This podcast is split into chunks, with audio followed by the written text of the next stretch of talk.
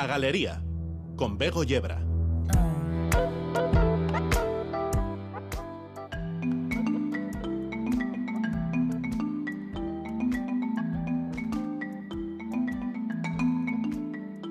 Toda oscuridad era cuando nacieron los zapotecas.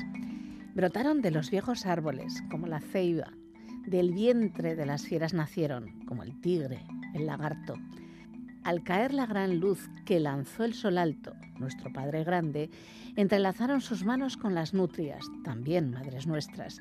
Se salvaron los zapotecas al flotar sobre el agua como tortugas grandes se inundaron de agua como sierpes celentéreos, cargando sus hijos en los pezones.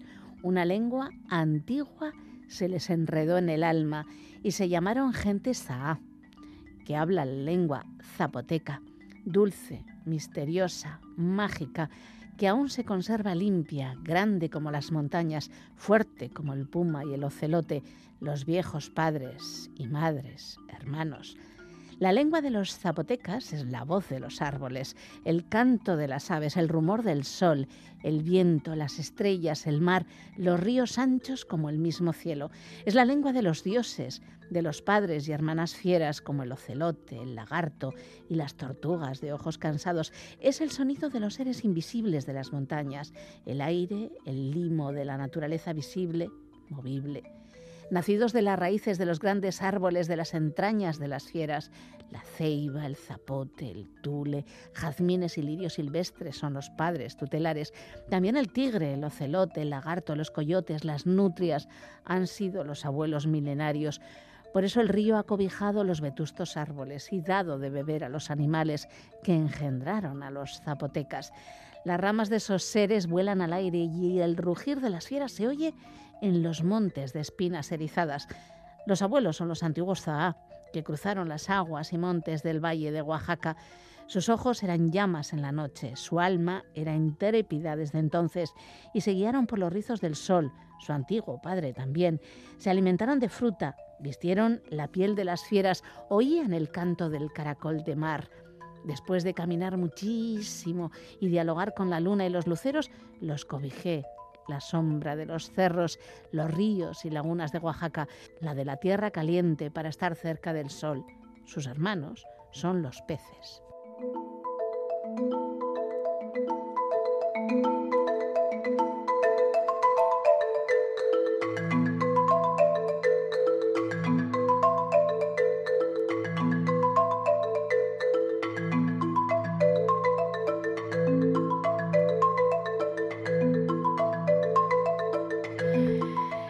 Hiroshima recuerdan hoy que hace 78 años, en 1945, Estados Unidos lanzaba sobre la ciudad una bomba atómica que la arrasó y mató a miles de personas, afectando a las siguientes generaciones.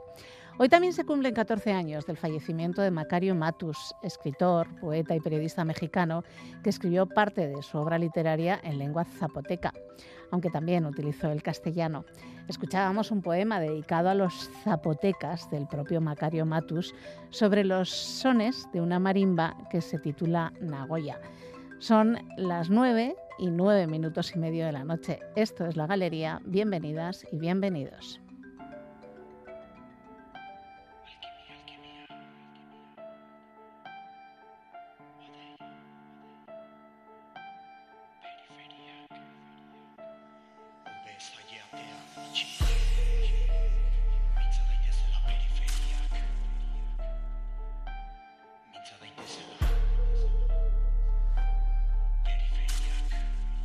Odey estará el martes 8 alrededor de las 2 de la mañana en el recinto de Chosnas de Gasteiz.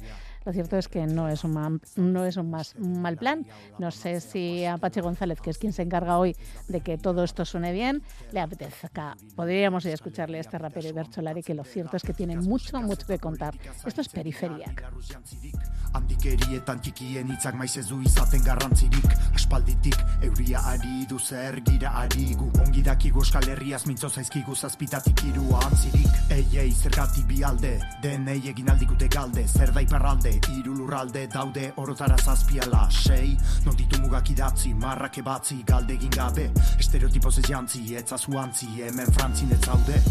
Ardu gure zarago airera doaz balak Argiak baino gehiago erraiten du itzalak Gaurkoak lengoak, zatiketazkoak ofizialak. Baina ez aldira handiagoak ditugu mugamentalak. Ete beri begira, aski argi da, nu jokatzen de partida. Teleberrian gure hauteskundeak laugarren albistea dira. Oldartu onartu baino nola heldu naiz ni onaino. Egozentrismo hitza atxerekin idazte daino. Erdigunean begiak. Bazterrak eta egiak Txikiak txiki egiak Mintza daitezela periferiak Zergatik ditugu. Erdigunean begiak ahazten ditugu. Bazterrak eta egiak Zerote giragu. Txikiak txiki egiak Ez denez berandu. Mintza daitezela periferiak Ezagutzean korronte orokorra hartu bide zidorra. Izanagatik sendoa gogorra Darrik ez badu txik da enborra. Ea, e, ez da derrigorra. Ea, e, izatea zilborra Etzen duten antziko horra Nafarroarekiko dugu zorra. Gure gora pilotan gu borrokan Hain modu prekariotan. Ez dira gutxilotan gu zilotan Hau ezin da utzi hortan. Ulertzera iritsi nahi dut lehen bizi Gu zergatik bimundutan bizi. Aurre iritzi itxi Oiei, obe zaileatea itxi Gauzak aldatzen dira mantxo Gaur da atzo, jaso Dugunetik eraiki gira Begira, nola ez egin paso. Ustezko euskaldunek ere Deitu bamauteka batxo Oiek erkidetik, gure erpinetik Ez goaz bide berdinetik. Izanekinetik, nola ezinetik Egiten dugu girenetik. Oien aldetik, oien taldetik Baztertu ginduzen estalpetik. Eguzkia baino gehiago ateratzen ari da ekialdetik Erdigunean begiak. Bazterrak eta egiak. Txikiak txiki egiak.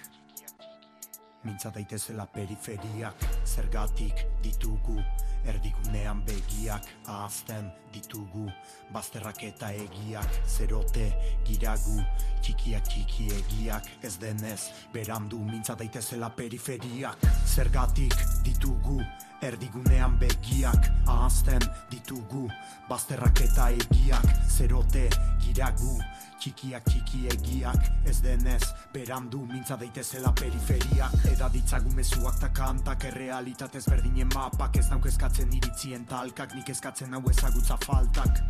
Ideki begiak, aldatu ditzagun ikuspegiak. Itz berriak berditu iztegiak Mintza daitezela periferiak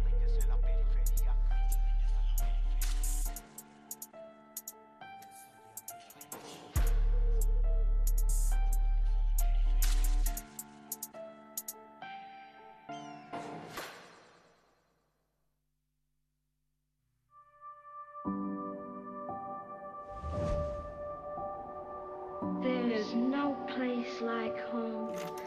There's no place like home. is looking at you, kid.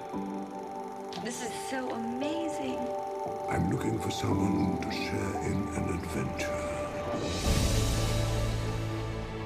At Warner Brothers, we are storytellers. You're a wizard, Harry. I'm a what? It's built into the very foundation of who we are. What is it? The uh, stuff that dreams are made of. For 100 years, we've been dream makers. Easy, miss. I've got you. You've got me. Who's got you? Trendsetters Yeah, baby. and trailblazers. It is our destiny. One studio Open the pod bay doors, Hal. I'm afraid I can't do that. and countless stories that have inspired Un negocio fundado por cuatro hermanos, Jack, Harry, Sam y Albert, que acabaron a tiros. Un negocio hecho del material del que se fabrican los sueños. Un apellido que forma ya parte de la historia del cine y más.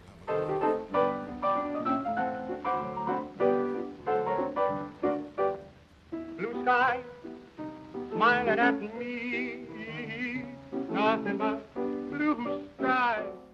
Culpables ya desde el inicio de Sandodura de nuestros mejores sueños y peores pesadillas. No en vano fueron los productores del cantante de jazz.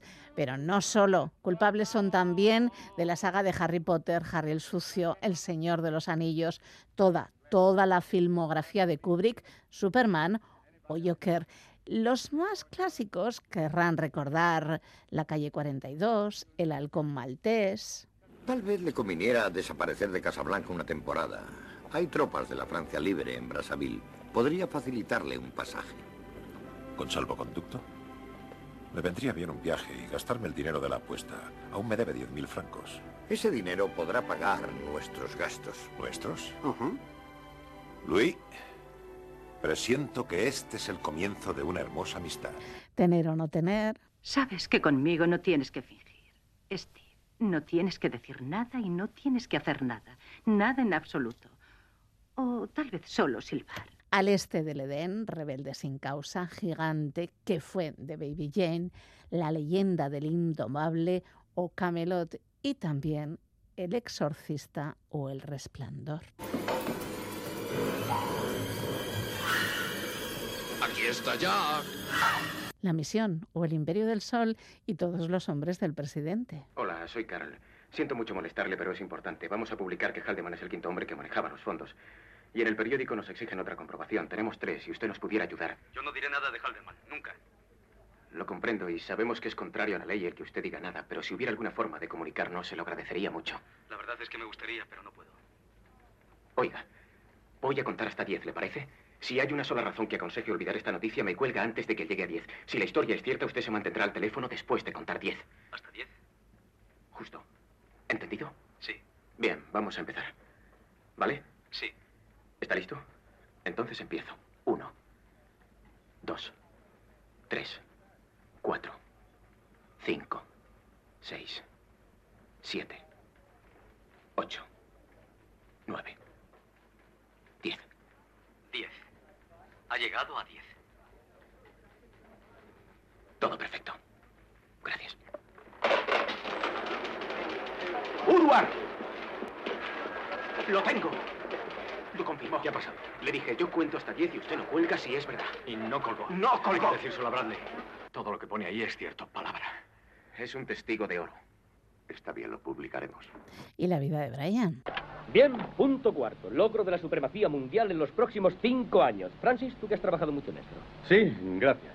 Francamente, hermanos, creo que cinco años es mucho optimismo, a no ser que aplastemos al Imperio Romano en los próximos doce meses. ¿Doce meses? Sí, doce meses.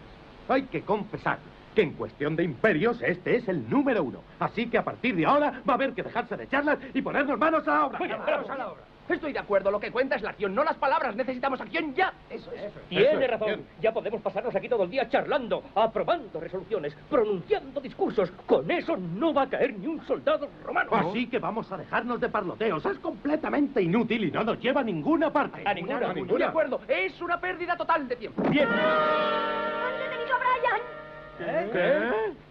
Y Se lo han llevado. ¿Le van a crucificar? Bien. Esto requiere estudio inmediato. Sí, señor. ¿Qué? Inmediato. Inmediato. Nueva moción. Completamente Inmediato. nueva. Eh, Inmediato. presento propuesta eh, Sí, de acción inmediato. inmediata. Una vez sometida a votación. Evidentemente, una vez sometida a votación, no se puede seguir una resolución sin haber ¿Cómo es Ante tío, la eh? reciente información que aporta la hermana Judith. Los puentes de Madison, liberada Willy o lo que el viento se lleva. A Dios pongo por testigo. A Dios pongo por testigo de que no lograrán aplastarme. Viviré por encima de todo esto y cuando haya terminado, nunca volveré a saber lo que es hambre. No, ni yo ni ninguno de los míos. Aunque tenga que estafar, que ser ladrona o asesinar. A Dios pongo por testigo que jamás volveré a pasar hambre. Mars Attacks, Troya, Charlie, la fábrica de chocolate, la novia cadáver, Aquaman, la Liga de la Justicia, no todas ellas debieron cumplir las condiciones del jefe del clan, Jack Warner, aquel que decía, no la quiero buena, la quiero el martes. Muchas salieron muy buenas, pero para hacer Casablanca hizo otras muchas, pero muchas otras que eran solo para el pueblo. La Warner era el pueblo, cine de aventuras, gángsters, musicales desaforados y locos, muy locos, dibujos animados. Te tengo que, que darme prisa porque me quedan 10 minutos para llegar al avión. Permítame su equipaje, gordito. Qué gordo tan feo. Este es un gran día, va a conocer una maravilla. Eh, pe- pe- Pero yo tengo una cita mu- muy importante. Esto es más importante, mi tarjeta. Mm, Pato Lucas, representante de actores.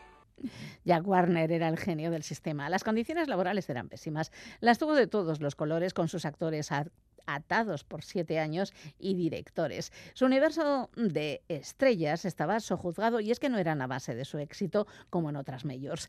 En 100 años no todo ha sido gloria para la Warner. Los hermanos dejaron paso a tiburones financieros, taquillazos y fracasos estrondosos, estanterías llenas de premios y agujeros tremendos en algunas producciones, aunque siempre hay alguien fiel a la casa. Eastwood, Clint Eastwood, lleva 50 años con los Warner, ofreciéndoles estupendas películas y alguna que otra obra maestra El estudio es el culpable también de series como...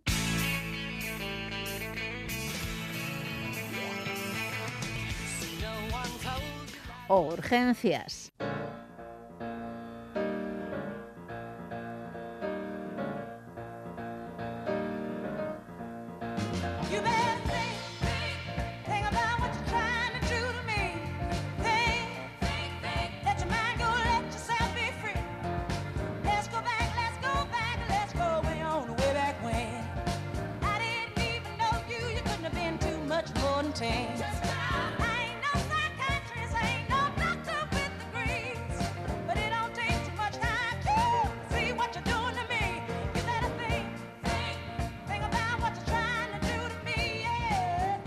Y 44 sellos discográficos bajo el epígrafe de Warner Music Group.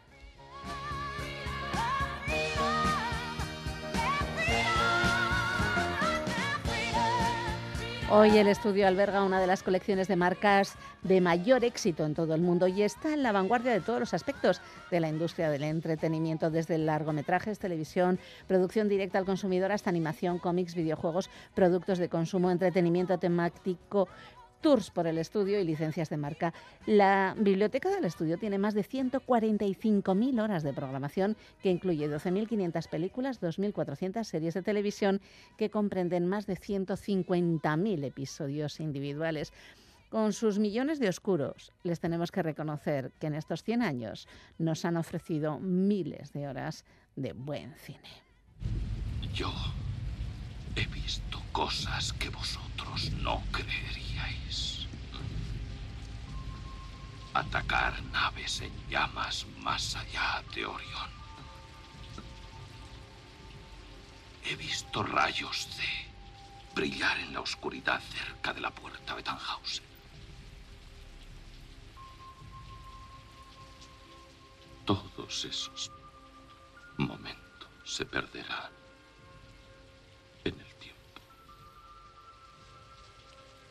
Como lágrimas en la lluvia.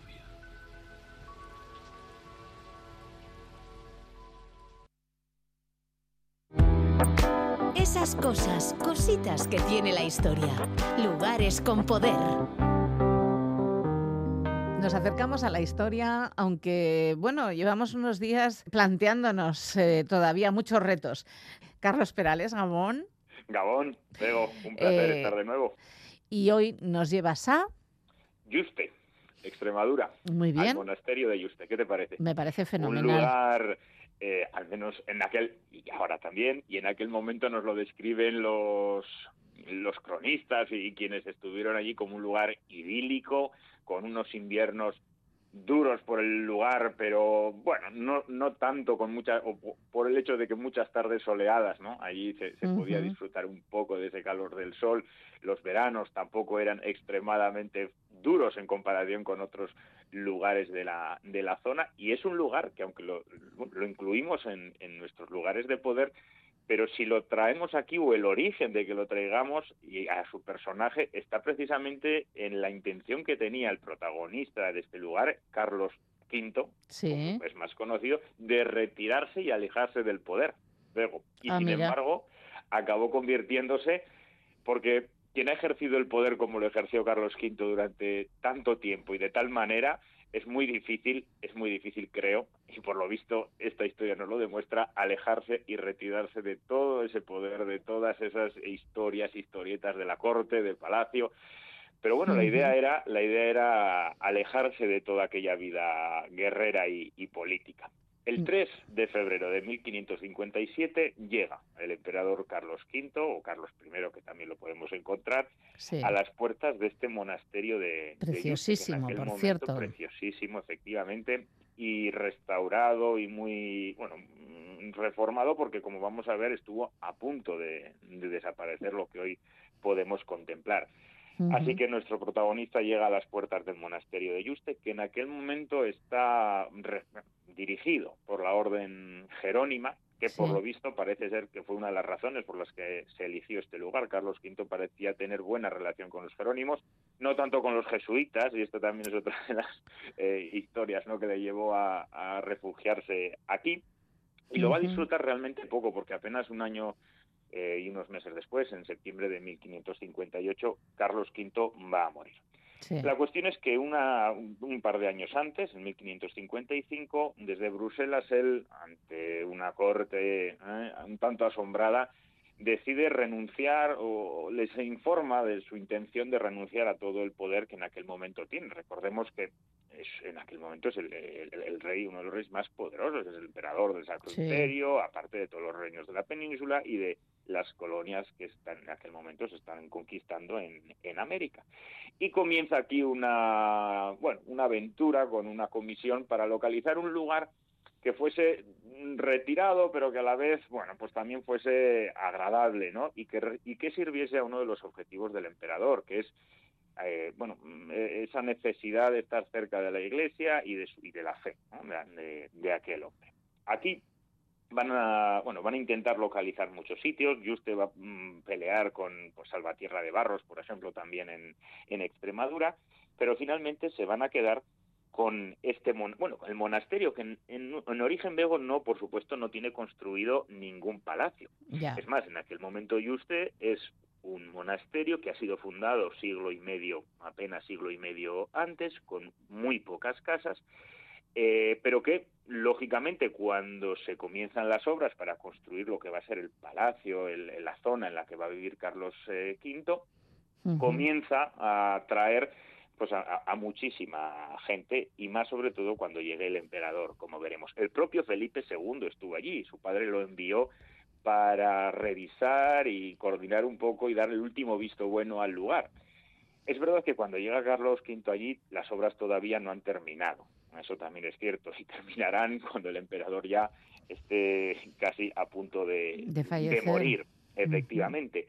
Él manda a construir un pequeño, mm, una casa, un pequeño palacete anexo a la, a la iglesia. Mm, El centro sería su habitación, desde la que pueden contemplar y asistir a las misas que celebran los, eh, los jerónimos. Pero sí es cierto y sabemos que el lugar no va a ser realmente poderoso en cuanto al lujo, pero sí lo va a ser en cuanto a los personajes que van a acabar asistiendo a aquel lugar. Recordemos, está el propio emperador, pero va a estar Francisco de Borja, que luego será santo, va a estar María de Hungría, embajadores, nobles flamencos. Es decir, allí se van a cocer eh, muchas alianzas, muchos negocios. Desde allí escribirá a su hijo constantemente, a Felipe II, con lo cual Carlos V no renuncia del todo al poder. Y además, por muy humilde que nos digan que aquel que era aquel lugar, y hablando un poco de cocina, que decíamos antes, luego, el séquito que se va a llevar el emperador es de más de 50 personas.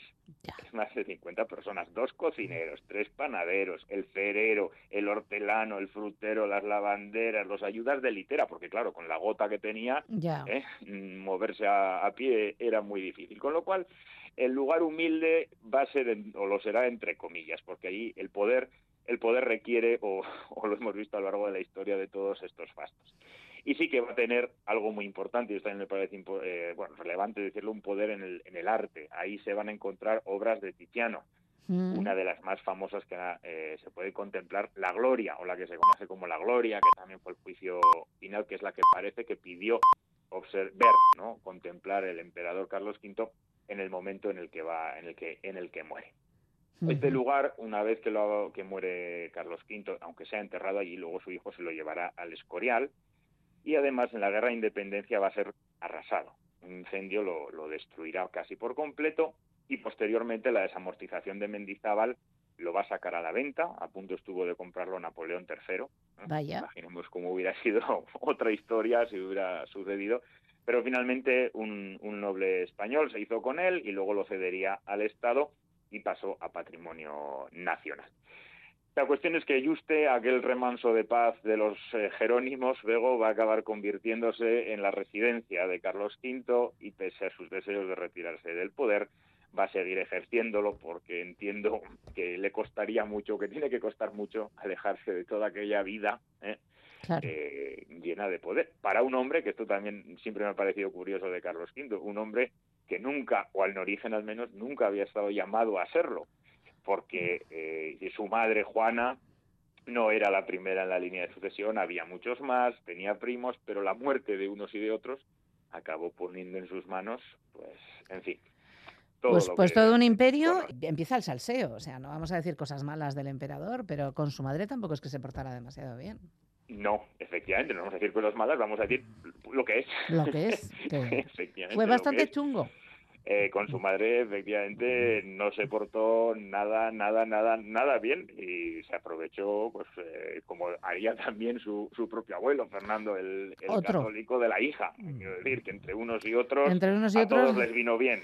La pobre Juana las pasó canutas la teórica locura de, Juana. La verdad es que la idea de irse a Yuste no me parece mala porque el sitio es preciosísimo. Tonto del todo no parecía. No. no, no, y eligió, eligió un buen, un buen lugar. Un buen lugar. Si quiera, pues hemos descubierto otro lugar con poder. Otro lugar con poder. Pues que tengas feliz semana. Un abrazo.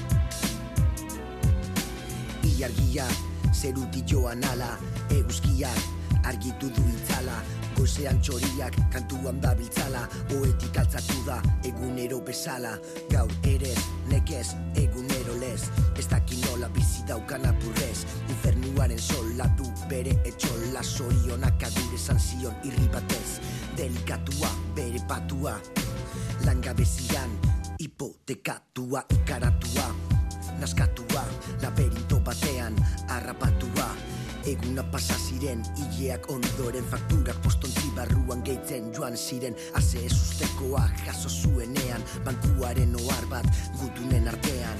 Momentuan sentitu zargoria, orduan okertzen hasi zen historia galzorian putzuan eroria.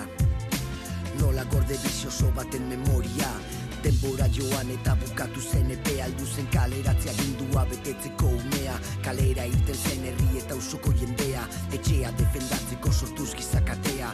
Bapatean pin pam pun, zea raio Bertatik atera ziren, ogi bat zipaio Hasi ziren kolpeka, amorruz beteta Gauzatu zituzten, hainbat atziloketa Ostikoak banatu ziritzi ziren atera Aginduak bete zaku zintzoen antzera Onarte zina da, bankuen joka era Ostera bebe betiko historia berbera beste bukaerarik baltzen. Lapurtutako etxeak dituzte saltzen nola nahi ipini salgai espirala ez da bukatzen mingorra zuen merezi zigorra. Ez ere zean utziz deus estatus beri altxorra. Gure lagunari eman zioten kolpe gogorra. Danak endu ostean, orain di badu zorra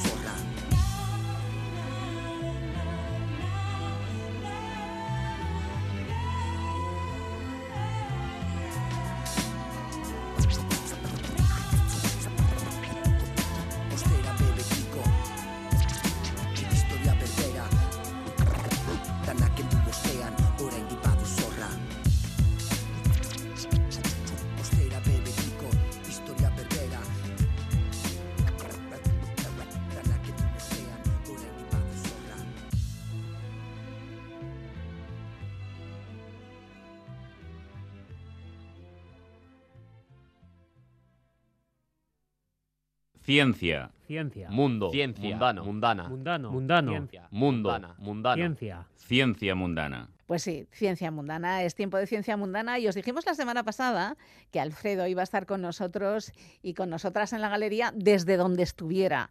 Bueno, pues por ahí está Alfredo Caro Maldonado, ¿cómo estás? Hola, pues muy bien. El calor, el suficiente calor, no demasiado. Bueno, a nosotros nos han anunciado Estoy calor. En un pueblecito, ya, ya me han dicho, estoy en un pueblecito de Almería. Ajá.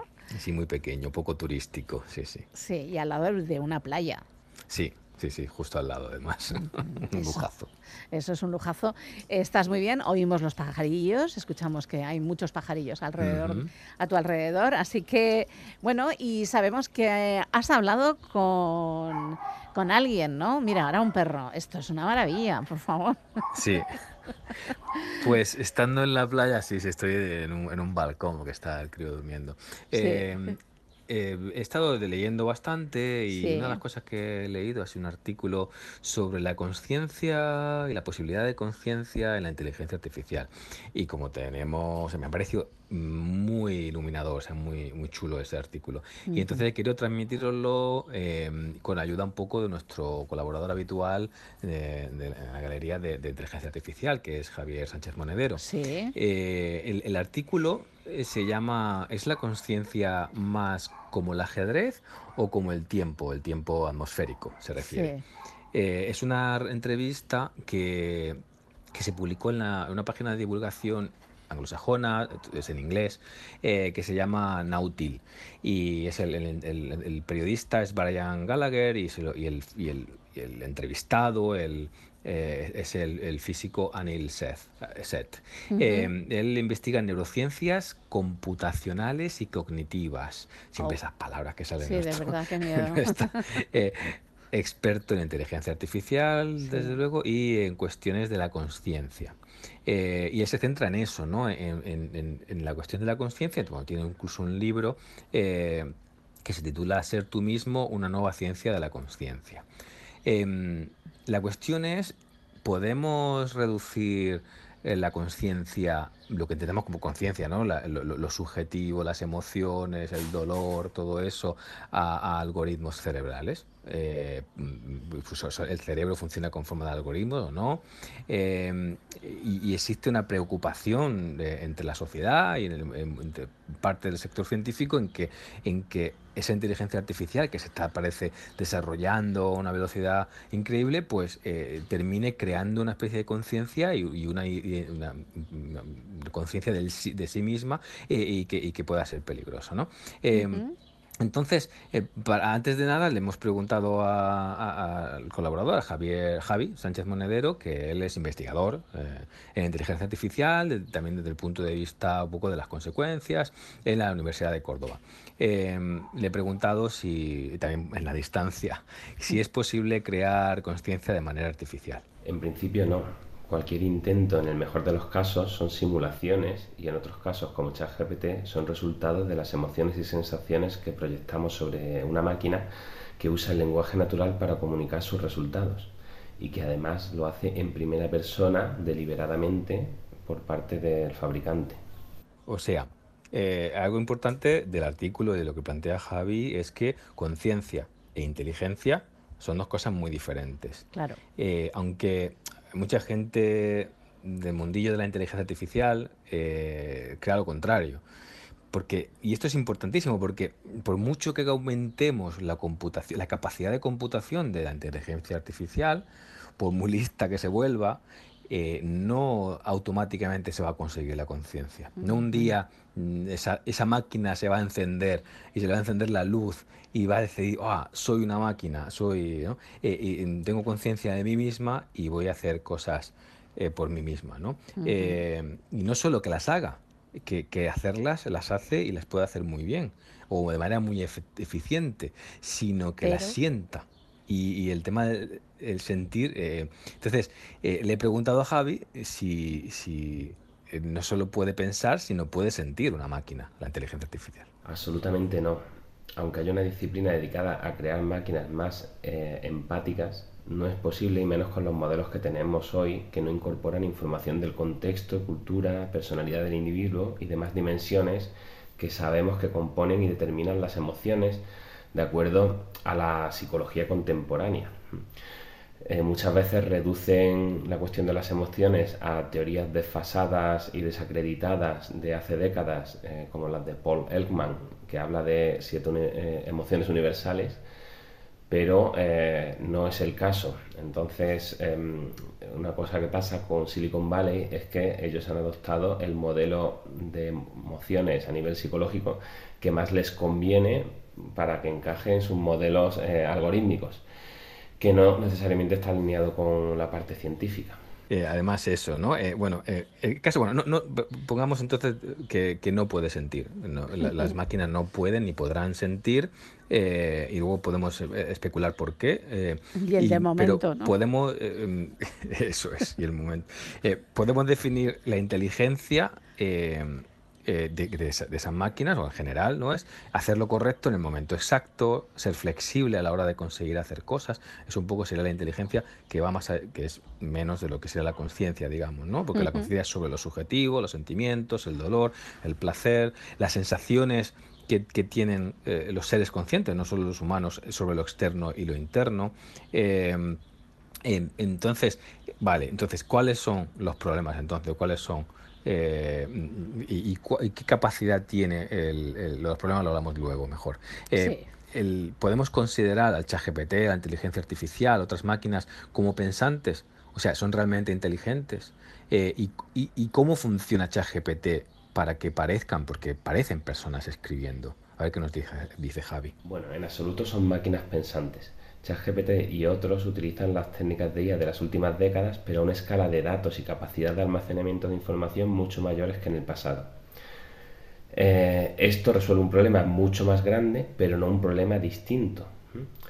Hoy por hoy no tenemos propuestas funcionales para desarrollar máquinas pensantes y cuestiones como la causalidad entran poco a poco y de manera limitada dentro de las técnicas de IA. Además, en principio, toda la rama que está más dedicada a entender y simular neuronas de verdad eh, no tiene que ver em, con la, cómo funciona el aprendizaje máquina o aprendizaje estadístico, llamémoslo así también. En este caso, este funciona aprendiendo patrones, entre comillas aprendiendo, en los cuales los patrones son pares de datos que se le dan, de entrada y de salida. Por ejemplo, en ChatGPT se le da como entrada un artículo científico y de salida su resumen. Y bueno, pues tenemos muchos datos de ejemplo de buena calidad para hacer esta tarea. Porque hay millones de artículos científicos de temas diversos. Y también puede hacer lo contrario. Se le dan eh, un resumen y que genere el artículo. También se le da una pregunta en un foro y se le da la respuesta más votada por los usuarios. Entonces la capacidad de almacenamiento de información de estos modelos gigantescos hacen que memoricen de alguna forma estas palabras, memoricen con pérdida, pero eh, ya hay técnicas para hacerles, digamos, cantar patrones de la base de datos. Memorizan estas palabras, estas secuencias de palabras y sus relaciones según aparecen en la base de datos de entrenamiento. Y lo que apenas apareció o no apareció con patrones claros o no apareció directamente, es imposible que lo pueda utilizar sin producir resultados extraños. Hay que entender además eh, que toda la fuente y tipo de conocimiento eh, que maneja esta IA es la representación con palabras del conocimiento, no su semántica con notaciones, es decir, no distingue el 2 porque sea un 2, hace 2 y 2 son 4 porque había esto escrito muchas veces 2 y 2 son 4, pero no porque entienda la mecánica de las matemáticas. Esto es muy importante. Entonces lo que hace más bien es una interpolación. Claro que con la variedad y cantidad de textos eh, con la que ha sido alimentada, pues eh, puede producir respuestas muy, que suenen muy bien y, que tengan sentido en muchísimos temas. Pero sobre todo eh, trabaja a nivel, digamos, estético de los símbolos, que parezca, que se parezca a lo que ha escrito otra gente. La premisa aquí es dar por hecho que representar el conocimiento a través del lenguaje de esta manera, eh, pues equivale a eh, entender cada uno de los problemas en los que trabaja, que no es así en absoluto. No entiende la mecánica de las matemáticas, eso me ha encantado. Eh, claro, aunque lo parece. Aunque lo parece, claro. eso, eso Es sea, que ha leído mucho, pero nada más. Lo que hace es sumar, sumar Eh, cosas que ha leído, ¿no? Y en función un- de... Claro, bueno. mm, ¿De cuántas eh, Ni veces? siquiera suma, ¿no? O sea, eh, eh, ve, ve, ve que, que otra gente ha sumado y lo Ya, copia. ya. ¿no? Ujú. Eh, Esa es una de las cosas muy interesantes. Sí, sí. Pero fíjate que, que Seth, el, el- el físico, eh, el- es- tiene un pensamiento científico muy interesante y, y- creo que uh, Modesto, el del artículo que, que estábamos hablando, eh, y él dice, bueno, esto es, eso es una teoría. Yo podría estar equivocado con que las máquinas no pueden tener conciencia de sí mismas y, y, bueno, y, y relativamente poco inteligentes, ¿eh? entendiendo con- por lo que dice Javi de lo de sumar. Sí. Eh, si estuvieras, eh, eh, sí, pero dice, si estuviera equivocado, eh, el, la- el- el problema es que estaría muy cerca, porque la capacidad de computación eh, ha crecido muchísimo en los últimos años, porque eh, el, el- acceso a bases de datos eh, en gigantescas, ¿no?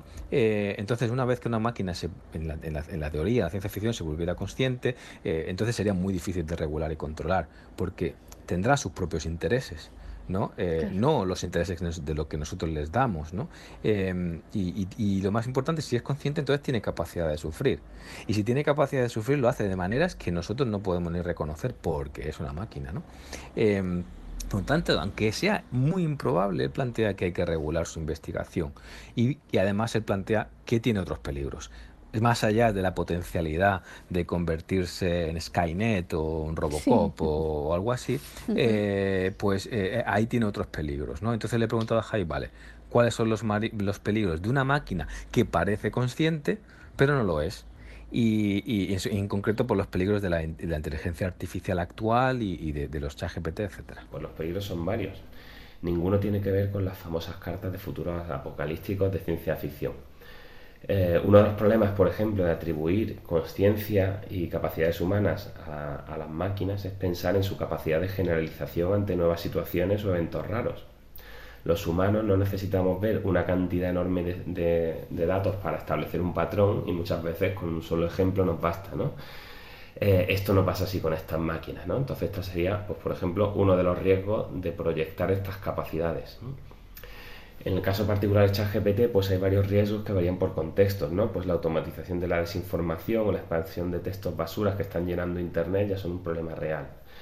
Eh, que si lo pensamos, bueno, pues que se sustituya a personas escribiendo textos basuras de todas estas noticias de enlaces patrocinados por una inteligencia artificial tampoco es un drama, ¿no? Y tampoco eh, quiere decir que antes de la IA no existiesen todos esos textos, digamos, basura, ¿no? Que solo buscan eh, pues que pinches y, que alguien monetice ese clic. En lo que respecta a investigación, eh, el hecho de que un material de marketing, incluyendo material como material de marketing falsos estudios colgados por la propia empresa en repositorios de artículos científicos tipo Archive, pues em, eh, esto ya tiene impacto, ¿no? Porque se atribuyen capacidades de razonamiento, comprensión, etcétera, eh, y entonces se lleva a proponer usar ChatGPT en entornos críticos como médicos o legales sin ningún tipo de evidencia ni, validación previa. Por ejemplo, en el caso médico, pues en Estados Unidos se propone que una forma de, de que tengan acceso los pobres a la, a la atención primaria sería darles el chat GPT, ¿no? Como si esto, eh, como si no hubiera otra forma de terminar con la, la enorme problemática de la sanidad privada eh, en Estados Unidos, ¿no? Y de su concepto de, sanidad y de servicios sociales. Estos serían algunos de los problemas, pero podríamos enumerar muchísimos más, ¿no? También cómo se está, eh, cómo está afectando a la educación, en el cual, bueno, pues ellos lanzan esta herramienta al público general y luego dicen que, que ojo, que va a haber un problema eh, con, los, con los alumnos que van a ent- entregar eh, falsos ensayos, ¿no? O que pueden copiar los exámenes, ¿no? Pero quizás habría que haber eh, debatido los riesgos antes de lanzar estas herramientas al público general, ¿no? Igual que también dicen que un riesgo es la antropomorfización, pero lanzan una herramienta en la cual la programan para que hable en primera persona, ¿no? Entonces no puedes, no puedes plantar una herramienta que produce respuestas en primera persona y luego poner abajo un disclaimer diciendo que eh, cuidado, no, no interpretes que, detrás de la, que la máquina es una persona, ¿no? Eh, de alguna manera emulada. Claro, claro. Eh, estamos en ¿Se lo te de ocurre siempre. algún peligro más? Uh, unos cuantos, ya te digo, porque además es que justo sobre este tema eh, he leído un artículo que hace referencia a otro del Washington Post y además es que hace referencia también a algunas de las cosas que decía, que decía Javi Sánchez. Por ejemplo, y este, este, este peligro sí que me apareció como problema de ricos, no sé si me entiendes, de países con poca cabeza. Dice, el primer ejemplo, en las casas, los niños tratan sin educación a los asistentes virtuales, ya que Alexa o Siri obedecen sin necesidad de pedirles las cosas por favor. El riesgo estriba en que los niños puedan trasladar estos comportamientos a su relación con los adultos, algo que el artículo afirmaba que empezaba a suceder. Por favor, perdón. Eh, perdona, tú le tienes que enseñar a tu hijo o hija a diferenciar entre Ah, una máquina, diga, una persona. La educación se hace en casa, no la hace el chat GPT, ni el Siri, ni... O sea, unas... eh, se nos está yendo la pinza, ¿no? Sí. A mí, a mí- sí, sí, mucho. A mí lo que más me ha gustado lo que dice Javi, lo que me ha parecido interesante es que se hace autobombo. O sea, es una máquina que, que la enseñan para hacerse autobombo. Coge, Ya, claro. mete artículos que no están indexados, artículos supuestamente científicos dentro de bases de datos científicas para que cuando la gente busque eh, funciona, funciona la inteligencia artificial y de todos los artículos que busca esa inteligencia artificial de lo- en los que se... Por supuesto que sí. Y yo, autobombo, más, me encanta. Sí, Em, sí. sí, sí. El sesgo, hemos hablado de ello más de una vez. Y este artículo decía, Sí, por ejemplo, que el sistema de de inteligencia artificial que usan los jueces en Estados Unidos como asesor tiene un sesgo que tiende a desaconsejar la libertad a los ciudadanos negros más a menudo que a los blancos. El algoritmo, que analiza 173 variables, ninguna de ellas por es la raza, pero sí da una probabilidad de reincidencia de 0 a 10. El problema no es tanto la máquina, sino que el juez delegue en la máquina, que es lo mismo que decían estos. Bueno, dele- eh, vale, la salud de los más pobres la delegamos en el chat GPT y es que se mueran más rápido, ¿no? Finalmente, o sea, a estos los Sí, sí. metemos más a la cárcel y a los otros, al final, estamos haciendo otro tipo de políticas. porque a la máquina se le está enseñando. Claro. Y, y uno de los aspectos del artículo que me ha parecido muy interesante de lo que dice Seth es es la cuestión de la biología, por supuesto, si no termino en algo que, que sea de biología, no, no, reviento. ya, Y ya, es que, está claro. eh, eh, eh, Y eso que ya no hay tendemos a pajarillos. Tendemos a pensar... claro, no se oyen, vaya. Sí, sí.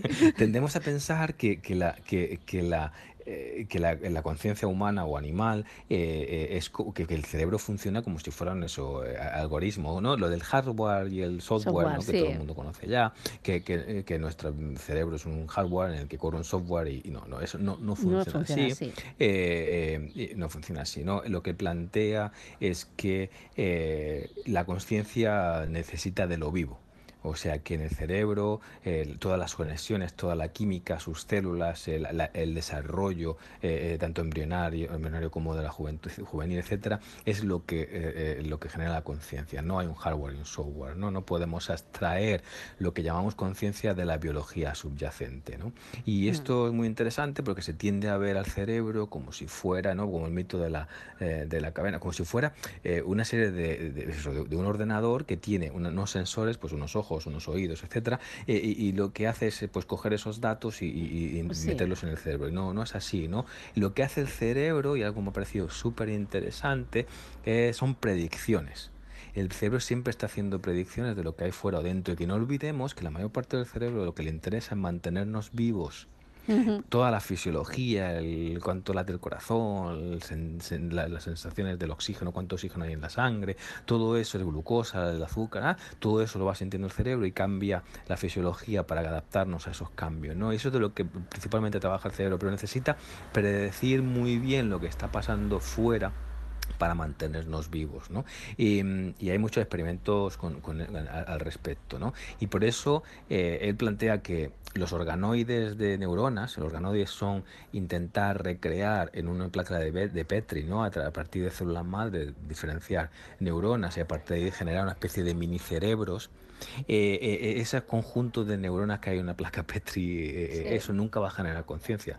Son impulsos nerviosos, eh, pero nunca la va a hacer- generar porque se necesita el desarrollo embrionario y todo lo que el cuerpo, el embodiment que le llaman en inglés, se necesita Sí. un cuerpo en- eh, eh, para tener esa, esa. Y entonces hay un libro que me estoy leyendo es de ciencia ficción editado por, por Capitán Swing que se llama Walk Away, que no voy a decir nada del libro para no hacer nada de spoiler, pero simplemente una, una de las cosas que hacen, que es muy recurrente en la, en la- en la ciencia ficción, es escanear cerebros para llevarlos a, a máquinas, ¿no? Para, para esa, Sí. para esa conciencia, esas personas, ¿no?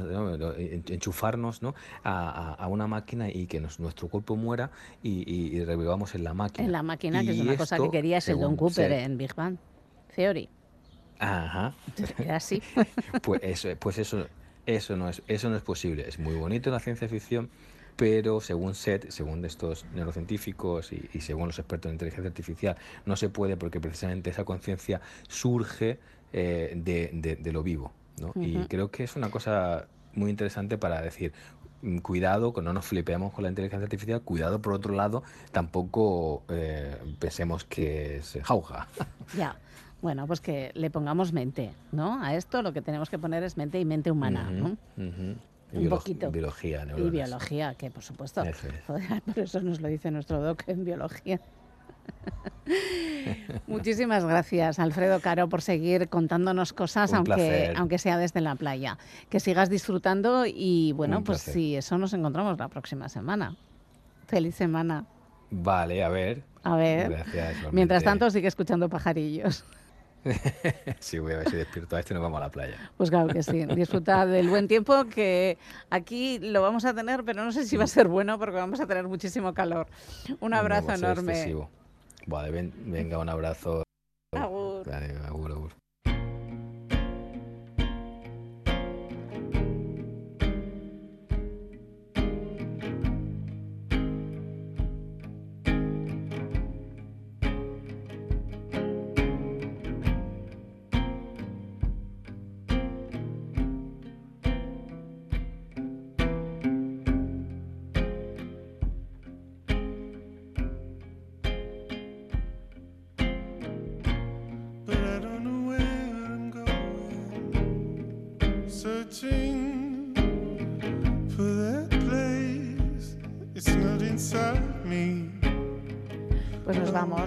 se acaba el programa con probablemente dos de las voces más interesantes que hay ahora mismo en el panorama musical mundial. Son Anoni y Rufus Wainwright. La canción es de Rufus y bueno, llama a que tomemos la ciudad, a que vayamos a conseguir todo lo que pedimos y todo lo que exigimos. Es una preciosidad, es un himno maravilloso que Rufus Wainwright hizo hace ya un tiempo. Con eso nos vamos. Será hasta el sábado cuando volvamos en la Galería de Radio Euskadi. Sed felices, agur amigas y amigos.